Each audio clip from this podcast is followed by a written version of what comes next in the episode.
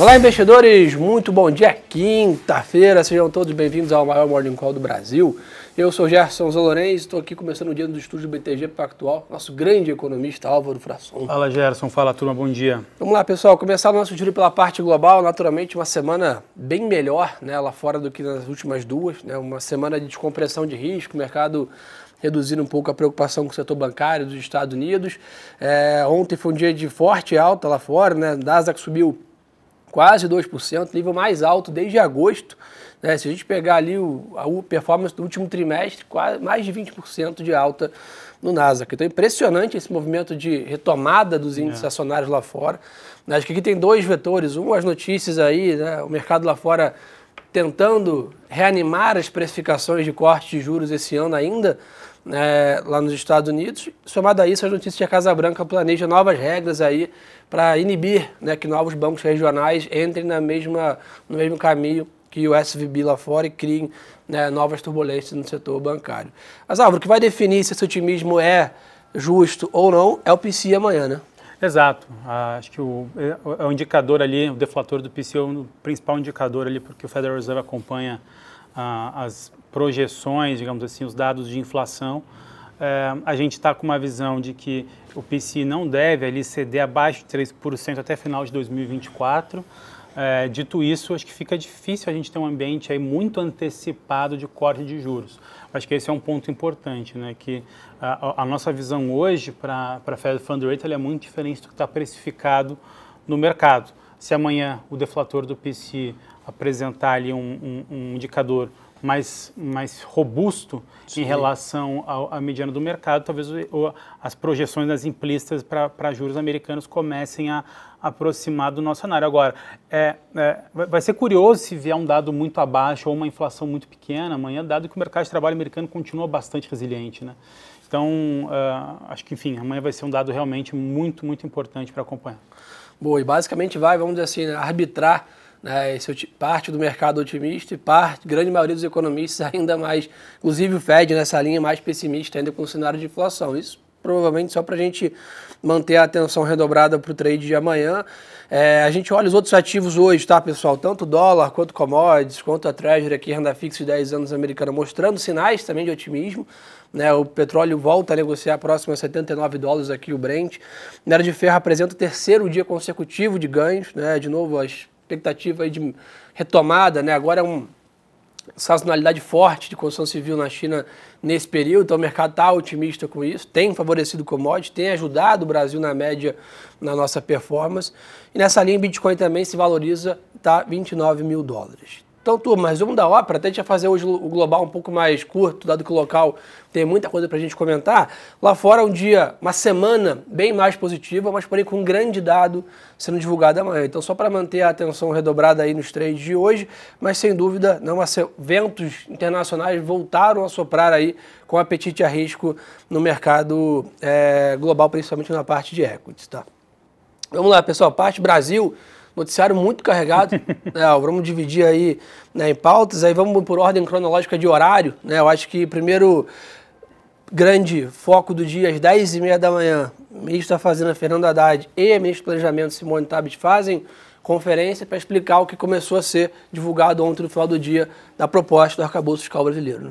Exato. Acho que ainda tem pouca informação para a gente ter ali como uma análise bastante uh, densa ou assertiva em relação ao arcabouço, né? A gente vai precisar dos detalhes adicionais que vão ser divulgados agora pela manhã. Agora, do que foi divulgado, uh, acho que o mercado ele vê, claro, com bons olhos as expectativas, né? O que foi colocado é que em 2024 você, você tem uma, uma, uma zeragem do déficit primário, uh, uma, um, uma superávit de 0,5% em 25 de 1% para 2026. Isso tudo parece ser bastante interessante. Agora, como isso vai ser feito, dado que também foi divulgado que a, a, despesa ela vai estar tá atrelada, o crescimento da despesa vai estar tá atrelado ao crescimento da receita, isso me soa um pouco estranho, por isso a gente vai precisar ver os detalhes. Por quê? Porque é, se, se a, a, receita ela cresce, vamos, vamos dizer, 10% no ano, no ano T, aí no ano T mais um, então a despesa ela vai crescer 10%, vai, então a, a, a despesa obrigatória vai crescer 10%. E no ano seguinte, se a receita estiver mal, a despesa obrigatória ela vai cair também, sendo que a despesa obrigatória ela, ela, tem esse, esse componente de sempre... relação para os dois lados, é, né? Sempre ter uma relação para cima. Então, assim, é, eu acho que isso ainda não está muito bem explicado. A regra, ela parece pró-cíclica e não anticíclica, né? Ou seja, ela, ela conversa, é, ela deveria conversar menos com a receita uh, e mais com, com ciclos econômicos. Uh, e, e, também foi, foi divulgado no dia de ontem que a, a correção da despesa teria um piso que seria uh, o crescimento uh, per capita uhum. da população brasileira. Né? Então, acho que fica bastante, fica bastante difícil entender ainda as métricas, Uh, o que foi divulgado até agora não parece muito bom. É claro que as expectativas em relação ao primário, elas são positivas, dado que no ano que vem já zero do déficit depois, e depois começa a fazer primário, uh, mas por enquanto as informações elas ainda não... Uh, até brinquei esses dias num evento que ainda eu preciso ver o Excel do Haddad e da Simone Tebet, porque a conta ainda não parece estar muito, muito clara como ela vai fechar. E vai lembrar, por mais que a gente tenha ali uma expectativa positiva em relação a, a superávit a partir de 2025, ele ainda são bastante pequenos. Porque, foi anunciado, porque pelo que foi anunciado ontem, a partir de 2026 a gente já tem uma estabilização da, da dívida. dívida. bruta. Agora, é, você vai estabilizar a dívida bruta com 1% de superávit primário?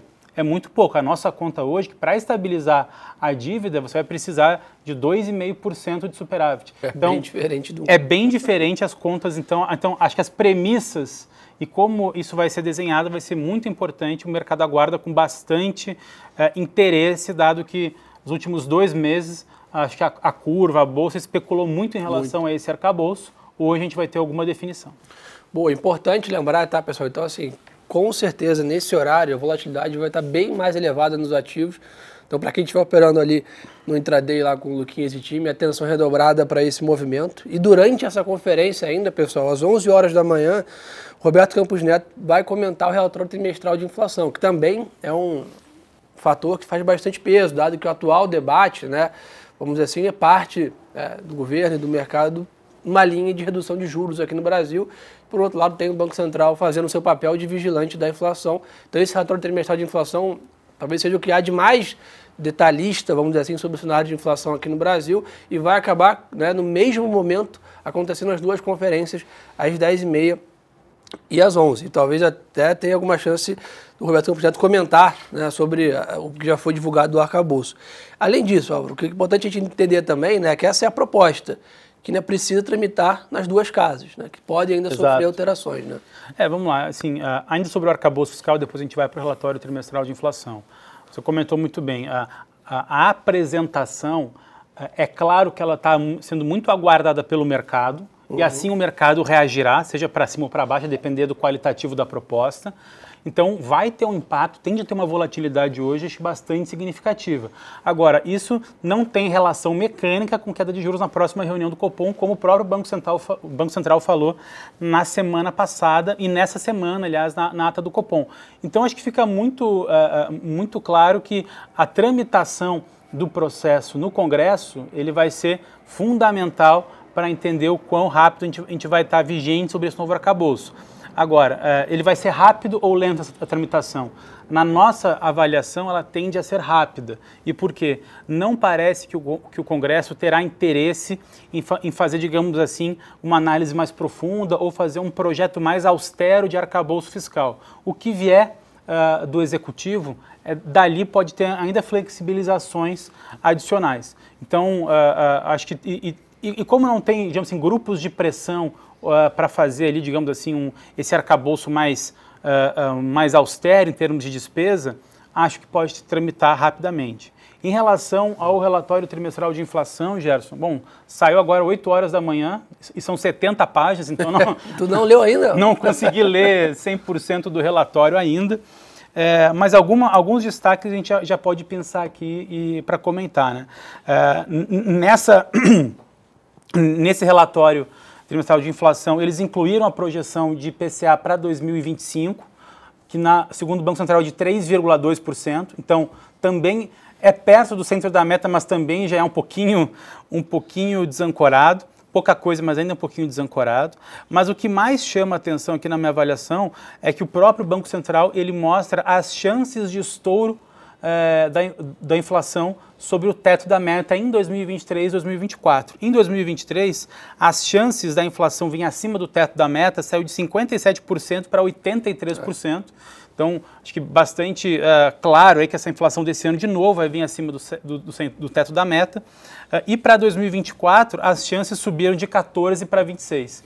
Então, acho que esses dois pontos reforçam o tom duro do Banco Central na sua última ata do Copom, no seu último comunicado do Copom. Se as chances de estourar o teto da meta estão cada vez mais elevados, é difícil o Banco Central encontrar um espaço para cortar juros. Mas acho que hoje pela manhã aí o arcabouço fiscal talvez ajude a melhorar essas expectativas. Mas aproveitando a sua presença aqui, que é bem a, a, sua praia, nessa linha também, né, de, a gente tem basicamente agora no meio do ano o debate da meta, né? Você acha que eventualmente tá, talvez muita gente comentando, né, possível alteração do teto, para entrar na linha né, de atingirmos a meta Sim. e poder pensar em corte de juros. Como está essa visão aí? Então, uh, eu, uh, particularmente, eu estava mais convicto que a meta seria alterada em junho. Hoje eu, já tenho uh, talvez um pouco mais de dúvidas. Né? Entendi. nessa semana, em evento em Brasília da, da Arco Advice, na Arco Conference, a ministra do Planejamento, Simone Tebet, comentou que o arcabou, o, a, a, mudança do sistema de metas de inflação é, é um não assunto, tanto no planejamento quanto na fazenda, que são os dois votos em relação à mudança do sistema de metas junto com o Banco Central. Então, me parece que, dada essa, essa, essa fala da Simone Tebet, ainda não há um debate sobre esse tema, logo, não é um assunto. Uh, ele pode mudar e vir a ser? Com certeza, acho que isso pode acontecer.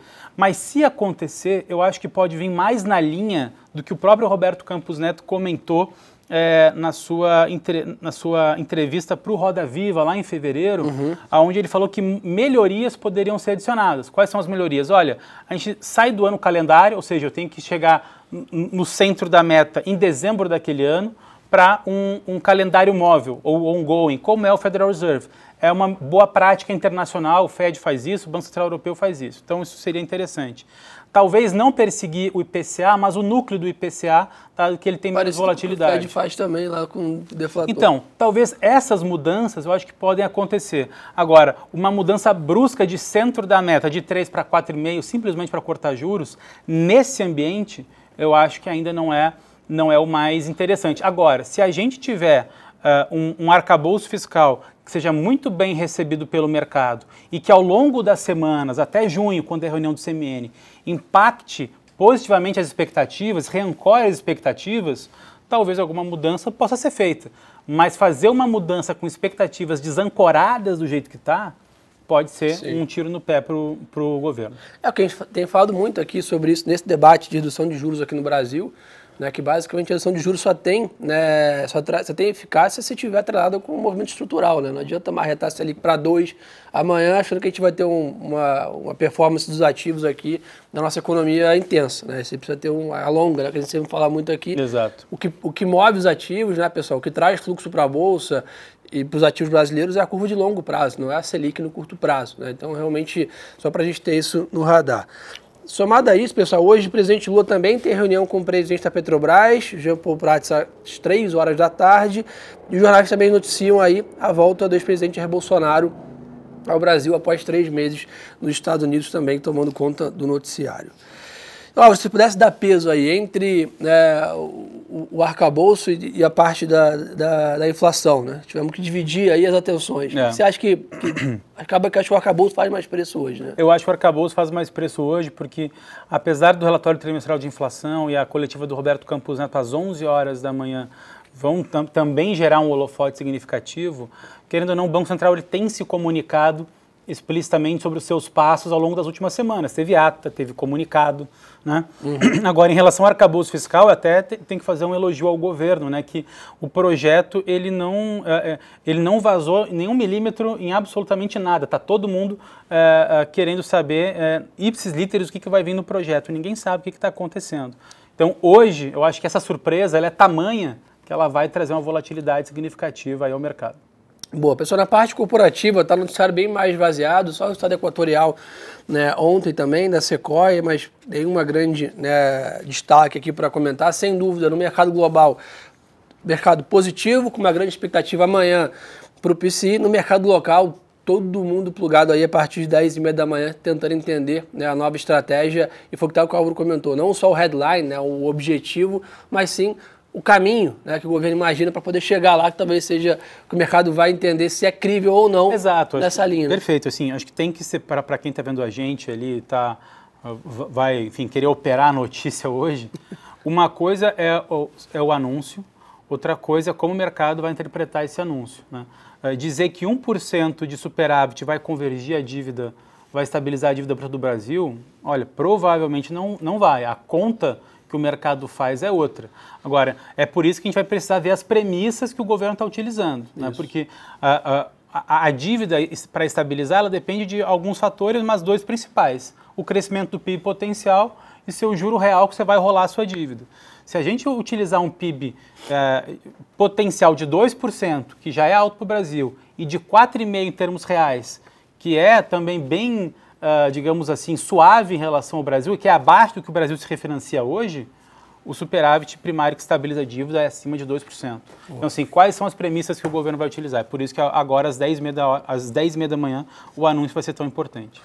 Boa, turma. Então, acho que o resumo da ópera é esse, tá? É ficar muito de olho aqui nessa parte. Em Brasília, lá fora, sem dúvida, hoje, seguimos aproveitando esses ventos mais positivos. O mercado lá fora em compasso de apetite a risco, tanto né, quando a gente olha para a Europa, Ásia e Estados Unidos. Então isso deveria ajudar bastante nossos ativos aqui, mas como comentamos, esse arcabouço fiscal aqui é fundamental para a gente pensar numa melhor de longo prazo no Brasil. Então o mercado provavelmente vai aguardar né, esse anúncio antes de tomar uma grande posição aí no dia. Perfeito, Gerson. Agora, obrigado pela aula de sempre. Quem quiser ainda mais conteúdo, segue a gente nas redes sociais, Gerson São Lourenço e Álvaro Furação, tá aqui embaixo. Segue também o banco nos canais aí do Twitter, do Instagram, do YouTube. Tem vários conteúdos aí, a gente vai soltando ao longo do dia no Telegram também os comentários né, sobre o arcabouço, a nossa opinião. Então, obrigado aí pela confiança, pela audiência de todos. Uma ótima quinta-feira de negócios. E lembrem, pessoal, que o melhor ativo é sempre a boa informação. Um abraço.